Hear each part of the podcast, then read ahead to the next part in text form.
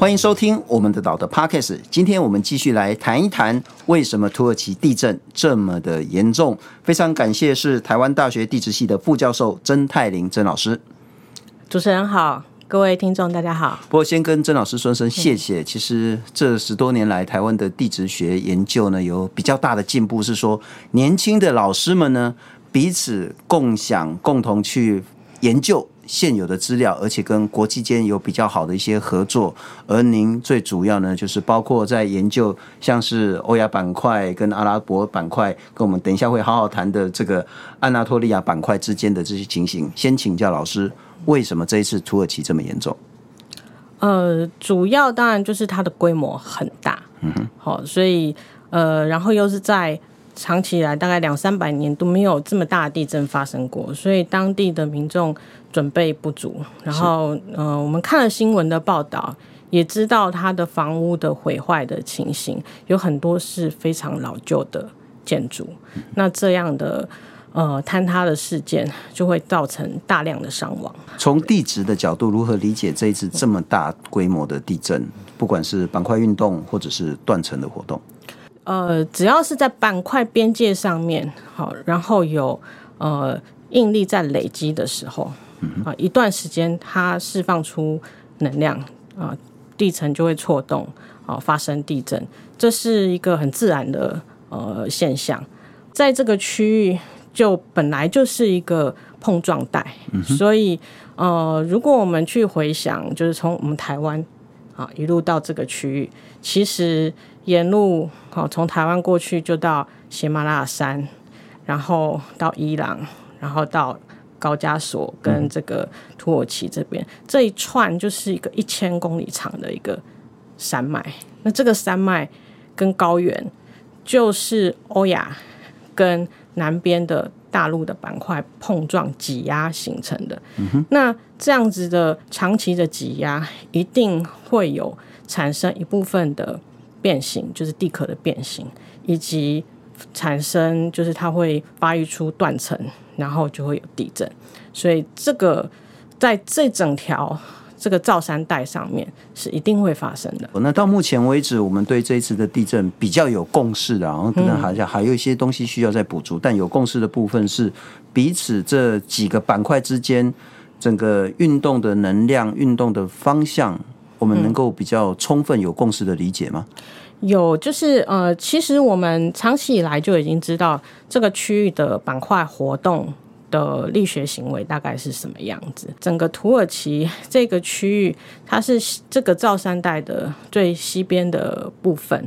那它呃，刚刚讲到它是一个欧亚板块跟南边的板块的碰撞，所以其实它这个呃，这个土耳其以南。它有两个大陆的板块，它的东南方就是阿拉伯板块，哦，它是一个也是一个大陆板块。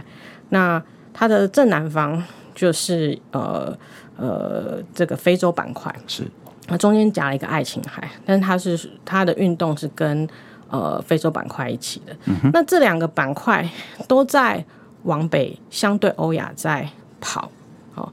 但是呢，这个阿拉伯板块它走的比较快，它每年大概两公分左右往北跟西北推，它有点北偏西这样子推推挤这个欧亚板块。那这个土耳其它是在欧亚的最南缘的地方，它本身受到这个推挤，然后这两个下面这两个板块，一个推的比较多，一个推的比较少，所以就导致了这个。这个土耳其这个板块，它就往西拖移出去。那这个土耳其板块，我们又叫它安纳托利亚呃陆块。嗯哼，你可以把它想象成它是一个一个呃围陆块，它应该是欧亚的一部分，但是它因为长期之前受到了碰撞的挤压，它已经形成一个像高原了。是，然后它自己这块又有它自己的运动行为，它受到推挤的时候，它又往西跑。好，那它这个这个围陆块，这个陆块的北边就是接着黑海，它就是所谓的北安纳托利亚断层。嗯哼，然后南边就是东安纳托利亚断层。它的南北这两个大断层，我们也把它叫做板块边界断层，它已经不是一个一般的小断层什么系统，是它是一个板边板块的边界上面的断层，就有点像我们的花东断系统。花东是东边，我们说是菲律宾海板块，就纵谷这跟西东跟西边东西是纵谷东西是分不一样的板块，是一样，它是一个板块边界的断层。嗯哼，好，所以。你可以想象，在这么大的一个断层，呃，一个大断层系统，大概五百公里长，然后长期受到这个呃呃这个阿拉伯板块往北的推挤，然后慢慢的推，慢慢推，然后但是它有一部分的力，它是要往西走的，是。那这个长期以来它没有动的话。隔一段时间，它一动起来，就可能是一个很大的错动。好，那郑老师顺着您的说法，嗯、就是说，所以这一两百年来，呃，其实，在土耳其这个国家有很多很多的地震，嗯、对，但它主要。都是在北安纳托利亚断层，也是在比较土耳其北方的这个断层位置。嗯，这一次发生大地震的呢，其实是在呃土耳其的算是南方偏东一点点，嗯，也就是所谓的东安纳托利亚断层。这两百年来似乎没有比较大规模的地震，它原因并不代表说整个板块的方向有大幅度的改变，而是这两百年来一直在蓄积能量。这一次爆发、嗯、是可以这么说，对，所以它呃，我们讲板块的运动速率都是讲很长期的，对，好，所以它呃，你不会去期待一两百年之或者是两三百年，这个运动就会很大幅的改变，嗯哼，会，嗯哼，所以我们在讲的都是百万年尺度，它朝着一个方向在运动。挤压是好，对，所以那在这个地方，如果它真的很久没有地震发生的话，那它就是在蓄积下一次的发生，哦，不断的累积。就学术而言，嗯，什么叫做活断层？什么叫做死断层？又什么叫做盲断层？嗯，那断层当然是岩层，你有发生，它有错动或有断开来。有滑移，就是有分，就是有相对运动的这个，就一大块石头有裂缝。对，呃，不，不能只有裂缝，它有错位，有错位。对.而且是要有相当的量的错位，而且是，哦、呃，我们在讲的是可能几十公里的一个构造。如果你今天只有地上小小错开来，没有人在乎它，因为它没有什么太大的，不会产生什么什么灾害嘛。嗯、所以我们现在讲的是跟地震呃规模可以扯在一起的那样子的量级的错动，那可能就是呃一一两米，OK，好，甚比如说一米左右的错动量，嗯，然后它是一个几十公里或者是上百公里。的范围都产生了一个错动，那这就是一个断层。好，那这个断层如果它近期有活动，就好像呃台南的地震或者是花莲地震，我们都亲眼见证到，所以它一定是一个活的，它是一定是活断层。那所以我们就在找它活动的足迹，它曾经活动的证据。嗯、好，所以在有仪器记录以来，我们可以定到的。看到的地震，那它地震就是地层发生错动所产生的，所以有地震应该就是有断层，对不对？对。好，所以如果在地表上面你又看到它的破裂的痕迹，哦，像九二一有车龙埔破出来了，是。然后你只要在地面上，或者是你挖个槽口往下挖一下，你就看到它真的有错动，那它就是这个地质上面有。断层错动就断层的痕迹，就是断层，就断开来的地层嘛。好，那这个断层发生的年代就决定了它是什么时候的地震，嗯哼，对不对？你可以这么这么去想。所以现在我们有断地震的记录，那过去的我们就会去找地层的证据，有没有断层经过？那这个断层有没有错位过？多久以前有动过？可能是几百年、几千年，所以就像我们刚刚说，这这里几百年前的地震，是你怎么知道？你可能是靠历史文献，有人类呃在那边的呃这个呃有记录的时候，他文献记载，他知道有断层，嗯、那呃有地震的事件。另外就是你有呃地质的记录，你可以定年，你知道它切穿了什么年代的地层。然后我们知道地震发生的时候，可能土壤异化，可能会有喷沙，或有一些这种地质证据可以告诉我们说它是一个地震的现象。然后你定了两年，那你就知道这个地方可能在什么年代发生过地震。那我假设一个情形，不管是历史的文献记录，嗯，不管是呃呃，也许是地质上的，嗯，也许是考古出土的，对。我们如果可以真正判定两百年这个断层没有再发生过任何大规模的地震的话，我们可以论断说它就是死断层，它就不再可能发生大规模地震。两百年没有办法，所以我们现在是呃，第一个就是你要先建立说它过去发生在什么时候，然后接着就是它发生有没有一个重复性。然后你才能够谈说未来会不会再发生，对不对？如果你今天在这里，呃，五十年前发生过一次地震，现今天又发生一次地震，你至少发生了两次，你知道它有重复，它会再发生。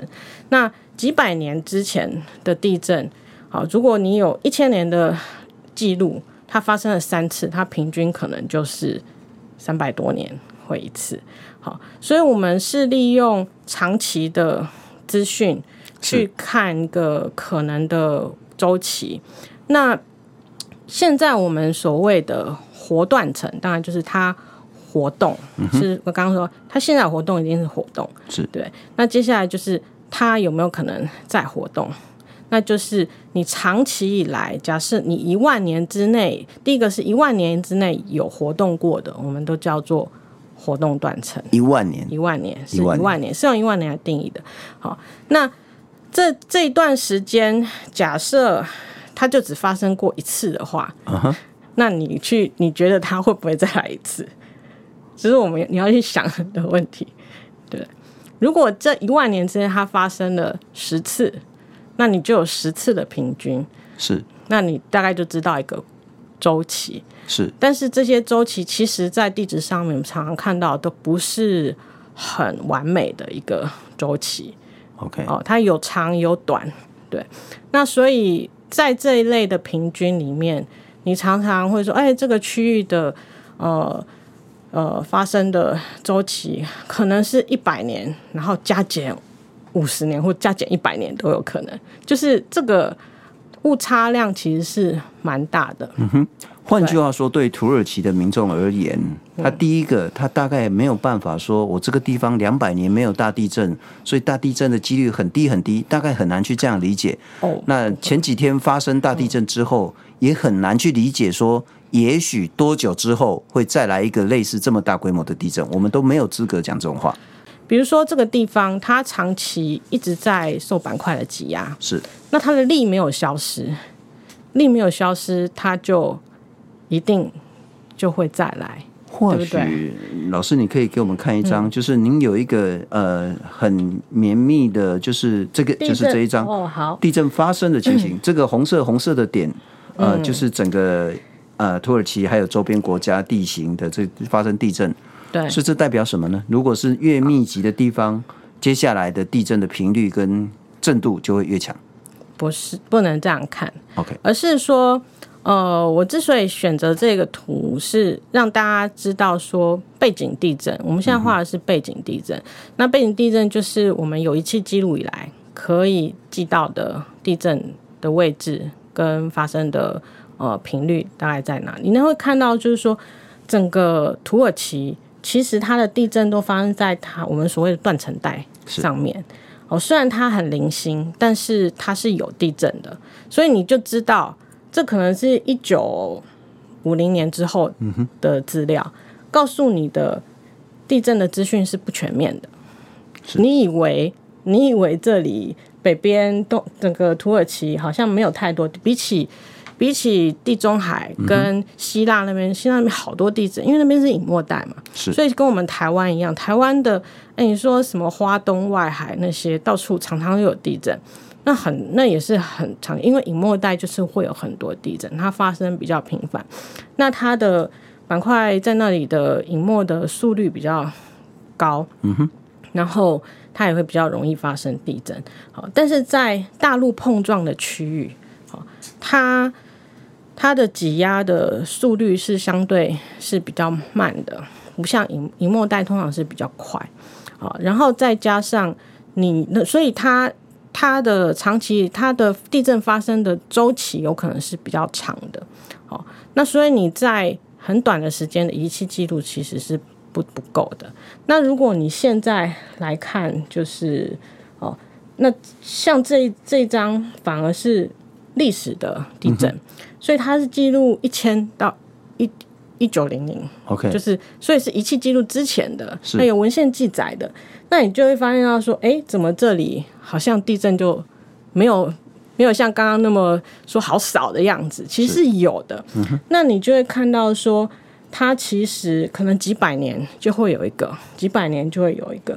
那这个红色的呢，都是比较大的。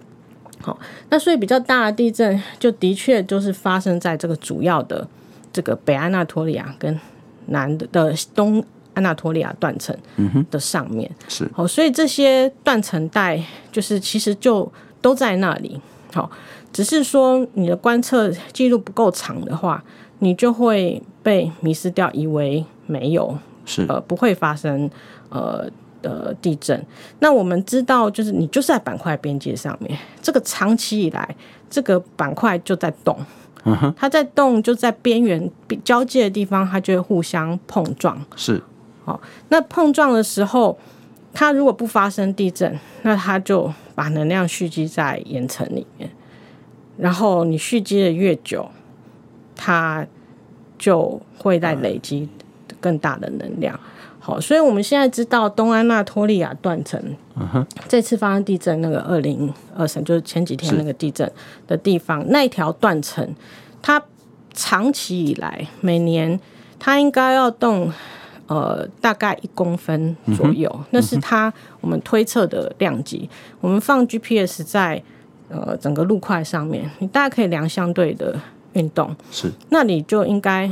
长期的怀疑应该是要每年一公分左右，可是它如果断成锁死了不动的话，OK，好，那你你一百年没有动的话，它就是一百公分了，是，对不对？然后你再一个一百年就两百公分，就两米了，uh-huh. 所以那一动起来的话就是两米，它两它就要一次可能就要错动两米了。给你看，我这样理解哈，就是说现在包括在台湾、报世界各地，包括您之前也在那个西藏等地去做很多很多探测的仪器，对，譬如说这是两个板块，嗯，那它明明就是这样子动，而你们也记录到它位位移的这个位置、速度跟频率，对，那你去监测它，可是呢，突然间也许五年、十年，它移动的这个速度或者是那个大小呢变少了，嗯。你不应该高兴，而你应该要担心，它某个地方卡住了，它越卡越深，但是力还是在，所以那个压力就越来越大。嗯，等它那个力呢突破了这个卡住的这个点呢，嗯，它就会发生大地震出来。对，所以这个理解是对的。所以就是你就好像我们基本的物理，你要两个两个木块，你把它紧紧的。把它贴在一起，是，然后你要让它左右动。嗯哼，你第一个你把它贴得很紧的话，你对它施力的话，就好像我们在碰撞在挤压。你先压它，压它的时候，你压得越紧，其实它越不容易动，对不对？嗯，所以它就是增加你这个面上面的正向力，你正向力越高，其实你越不容易动。OK，对不对？你所以你现在想，我们在在一个碰撞带，它就好像这两木块已经被压得很紧，然后但是它又要往西。移出去又不就更不容易，但它要动的时候就会就会一动就会动动很大。那你它它要动的时候是要什么？是要克服它的摩擦力，是。所以岩石它有一定的摩擦力的强度在，嗯，所以当你超过那个强度的时候，它就要动起来了。了。所以你就是长时间的累积，然后。超越了那个极限值的时候，嗯、它就得动。我这样某种程度能够理解，每一次地震之后，所有的媒体，包括我们都去问气象局说啊，这次地震到底什么原因啊？每次地震，地气象局说这个叫做正常能量释放。啊，说啊，你大概嘛，光正常能量释放 啊，每一次都正常，人家哪一次不正常？你从来没跟我讲说不正常这样子。但如果你在刚刚那个说法，我们来理解的话，就是说，如果这两个板块它是这样子在。呃，所谓的推挤挤压，嗯，然后呢，有一个摩擦力卡住，然后碰一下，碰一下，那所导致的这个地震呢，也许我们就可以理解这叫做正常能量释放，是，就是它就是跟我们预估的是一致的，这叫正常的。那万一它不正常的时候呢，它反而地震次数会减少。嗯哼，那但是减少多久？它的这个所谓的应力会高过它的摩擦力，而导致大地震。我们目前在科学上还是无法预测。我们没有办法预测，就是说，嗯，光是地震它在破的时候，嗯它一次到底要全部破完，还是它破个百分之五十，然后留着下面再百分之五十再破，这都是有可能的。好，所以这就是又回到这个断层的不均匀性。你如何去期待一个五百公里长的大断层系统，它的行为要完全一模一样，它会很难。对，所以呃，我们所谓的正常的能量释放，就我的观点，就会是在大尺度上面。板块边界上发生地震，就是很正常的事情。对，那你要说，呃，局部的正常或不正常，那就要要回到物理的行为，是这个他的行为正不正常？我我我常常会想要用人来去呃的的一些行为来去来去做比喻。你你说呃，每你同就是女生好了，女生都会有。每个月的周期，嗯哼，那我们都会有一个平均的数值，是哦，正平均就是二十八天，难道每一个女生都是二十八天嘛？嗯，不必，不会，嗯，对。但是你有足够的数据，OK，告诉大家，整体来说大概就是这样子。那你不会说一个人他的周期比较长就是不正常？了解，谁又是就是这个正常，只是说在做统计上面，它有一个。规律性，然后大部分的人是 follow 这样子，完全理解。所谓的正不正常呢？还建立在呃，我们是不是有足够久跟好的观察？然后对，然后再加上说，哎，你说，比如说你去想说，哎，你会不会头痛？对，那头发造成头痛的原因很多，嗯哼，对不对？你每个周期也会有头痛。或是压力也会有头痛，所以今天这个地震，你说你看起来好像跟其他的某些地震行为不太一样的时候，你要说它是不正常吗？可能你还没有发现是它的不跟人家不一样的原因在哪里，那个原因可能是。是一个合理可以被解释的，了解。那它就是还是正常的。好，那老师，我来请教你一个事情了哈。我记得当时九二一发生之后啊，我也到灾区去嘛哈。对，那时候是睡帐篷啊，睡在地面上，稍微一摇哦，吓都吓死。对，连睡帐篷哦，我们所有人都冲出去，你知道那个多害怕。对，那我相信这个情绪在现在土耳其的灾民们也是一样，担心的一点就叫做余震。对。当我们当土耳其发生一个规模七点八之后来一个七点五，那让七点五也许是七点八的余震，也许我不晓得。但在七点八、七点五之后，嗯，会不会再来一个超过七的这样子一个余震？在科学上，我们有办法去推测吗？目前没有办法排除。呃，就目前看来，呃，第二个这个七点五的。可能也是它那条断层差不多该动了，所以第一个主震它错动之后，造成当地的应力的扰动，触发了它对第二个这个断层错动。那我们再看整条这个东安纳托利亚断层带，其实它的这个主阵的东北方的延伸，就整条最东北方的这个地方，是它也蛮长一段时间没有发生地震了。它前一个地震我知道，二零二零年有一个地震，但是只有规模六点八。那那个地震是往西南破，它的呃，它大概的位置就会衔接到这次的地震的余震的这个断层带的位置上面，所以它是连着的。那你难保说这个地震不会再诱发旁边的地震，好，尤其是像这种走向滑移的断层，它是一个左移断，这种横移的断层哦，它。地震发生之后，它会产生的应力的扰动，恰巧会对于在断层沿线上面的那个位置都是比较正向的，会增加应力，是，所以会等于是会帮助快要发生地震的地方。会有增高它发生的几率，所以是是增高的。是，换句话说，其实都还是要小心了哈。还是要小心。不过刚刚老师你一开始就提到说，只要是断层，你如果是房子盖在断层上面，它就是一定有风险。断层就表示地壳正在运动，然后正在发生错位。那多久可能需要更多更长的一个观察。但我还是想请教，回到台湾的部分。嗯。呃，最近包括花莲的米伦断层，包括台南，嗯，其实已经发生过几次了。对，我还是想问，我们在科学上有办法对台湾，嗯，因为台湾有好多好多断层带，而断层带上方呢，很多是经过我们的六都。对，我们有办法去说，也许是五年、十年、二十年、五十年，这个地方发生多大规模地震的几率是多少吗？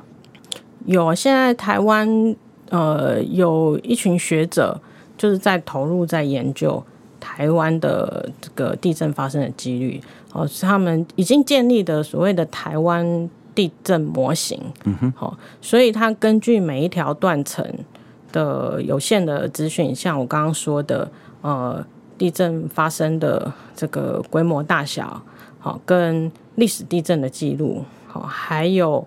呃，地质的资料，好，甚至加入 GPS，现在可以量到的地表的这个呃位移的这些资讯，全部已知的这些资料都拿进去运算，然后去求取说这些单一断层它的发生的几率大概多高？好，然后如果呃像我说，如果几个断层它连续发生的话。它有可能会变成更大一点的的地震，那它就会去评估说，呃，发生规模六以上的地震几率有多高？那整个北台湾区域或者是西南台湾区域，到底呃发生六点五的几率多高？七点五的大概多高？是好，所以我们有一个那样子的呃断层模型，好。那这个都有公有公布出来，是是是。所以现在台湾来说的话，呃，花东本身就是一个比较地震比较频繁的区域，是相对高的。另外就是西南台湾，嗯哦，像我们之前的嗯白河地震这些都很久了，哦，所以那里的几率是高的，相对是高的。我看我这边有没有一个图？是我记得好像有，哦有，所以。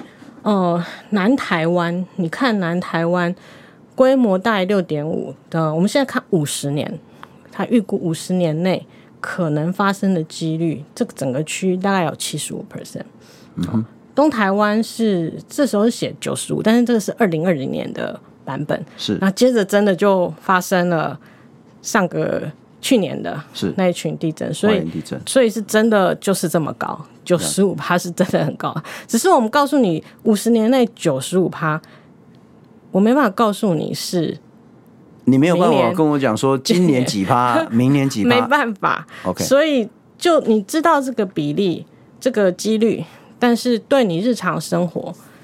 你没办法去决定说，我明年要干嘛，什么时候要干嘛？是，但是或许你想要投资房子的话，你就要 你可能要长五十年嘛，对不对？嗯、那但那你房子就要盖得好一点，或者是说你要远离断层。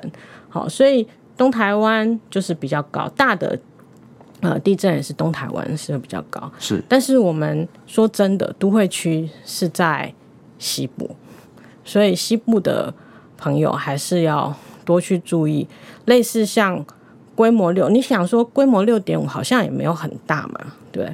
但是规模六点五，台南地震就一栋大楼倒啦，是。所以问题还是在于你的建筑有没有按照规范去盖，有没有自己去做那个更更新，然后把哪哪个柱梁柱给给打掉了，反而就造成了危险。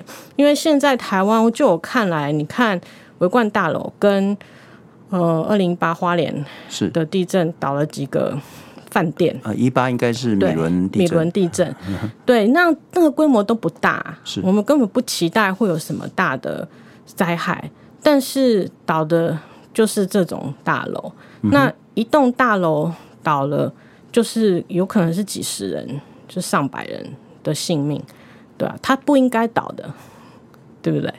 对，不过郑老师可能就变成说，像您这一张图，我们之前 呃在有话好说，其实也使用过很多次了。对，我们会遇到一个情形是，我们也真的，因为这其实所有人都可以公开查询得到。对，你就可以看到，不管是东边或是西部平原这些可能发生地震的这个频率跟这个所谓的震度等等的，但似乎对一般民众来讲，这个资讯不太有意义。因为你跟我讲五十年内发生规模六点五的几率有多少？这有太多变数，一个是时间，呃，一个是震度，那一个可能就是说位置的问题。对。那我我还是想说，有没有办法把这样子变成是有意义的防灾资讯？嗯哼。譬如说，第一个，我们有可能呃发生发生所谓的规模超过。七以上，再一次，因为九二一是七点三，对，这一次在土耳其是七点八，嗯哼。接下来我们发生七以上规模的地震，可能会在哪里？几率有多高？我们可以提供这样的资讯，我们有有能力说这种话吗？呃，同样，他给你，我们知道单一断层的，的确是有，像花东的话，其实就是纵谷那边。的断层，只是我这张图里面没有把单一断层的几率的数字标出来，但是颜色是颜色，你看到越紫的，就是几率越高的。嗯哼，好，所以你看到从呃整个花东纵谷上面都是比较高的。是好，那呃，但是同样它的问题还是在于，我给你的是三十年的几率跟五十年的几率，对不对？那你。你另外就是说，你在比如说你在选择呃买房子，或者是说你家真的就在断层线附近的时候，嗯、你该怎么办？好，是那第一个你就就是一定要去补强你的房子。嗯、我们是希望说，你知道这些资讯的时候，你第一时间先补强你的房子。是你不是说我们现在可能很难说房子。说你玩真的很大的时候，规模到七七点多的时候，如果你刚好就在断层带上面，嗯，你的直接它地表破裂所造成的损毁可能是不可避免的。是，那你就是希望你的房子至少不要倒，你还来得及逃，嗯，这是第一点。好，你不要去期待说你的房子怎么震都震不坏，你也盖不起那样子的 规格的房子。至少震的时候不要马上倒。对啊，你，你的建筑要有韧性一点点。对对。那另外就是说，我们要去思考的是说，第前面这就是减灾，就是你做好防范的话，你的灾损一定会减少。是。那你灾损减少的时候，你之后的复原也会比较快。是。这是另外一个很很重要的。你怕说，你一旦整个毁掉的时候，你整几乎你不是这不是一年两年你就回得来的。嗯。整个城市可能要重建，真的没有那么容易。不过我们是 Podcast 了哈，所以那个可能我稍微念一下郑老师所提供这一张图表。如果是在呃这一张图呢，呃清楚的罗列了包括全台湾三十六个断层。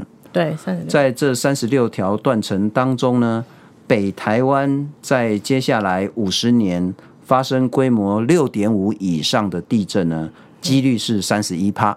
对啊，我写错了，中台湾。哦，抱歉，中台湾是三十一趴，南台湾到七十五趴。对，那东台湾是九十五趴。对，东台湾接下来会发生规模六点五以上的几率是非常非常非常高，非常高。好，六点五，那灾害可能是稍微局部性一点，对，就是零星几栋建物可能会倒，对。但如果规模超过七，嗯，这就很很严重了哈。那九二一我还是讲说是七点三，对。那如果我们再发生规模七以上，特别如果是在都会区的话，那灾情会很严重。中台湾。几率比较低，但也有到六趴。嗯，那南台湾是十五趴，东台湾超过七规模的话是三三十七帕，对，三十七帕也很高。对，但是在呃去年的大地震之前，所以基本上东台湾已经消耗掉了一些了。哦，所以东台湾的几率再往低，应该应该要低低一些了。那北台湾，您在这边呃，其实应该我再念一下了哈。规模超过六点五呢，北台湾的几条那个包括断层跟构造呢是四十趴，嗯，超过六点七规模，接下来五十年呢是二十六趴，规模大于七点零是六趴。我还是想请教，很多人讲说像是那个双北地区经过这个三角断层，所以要发生很大规模，有人认为说已经很久很久没地震了。啊，有人认为说也够久了，时候也快到了。就科学上来讲，可以理解，如何呢？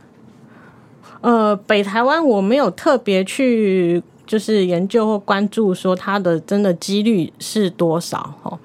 但是就这个断层系统而言，在我个人看来，它现在是在一个拉张的环境。嗯哼，我已经是过了造山的行为。现在我们的。正在剧烈碰撞造山的地方，其实是在中中台湾，是往南南台湾发展。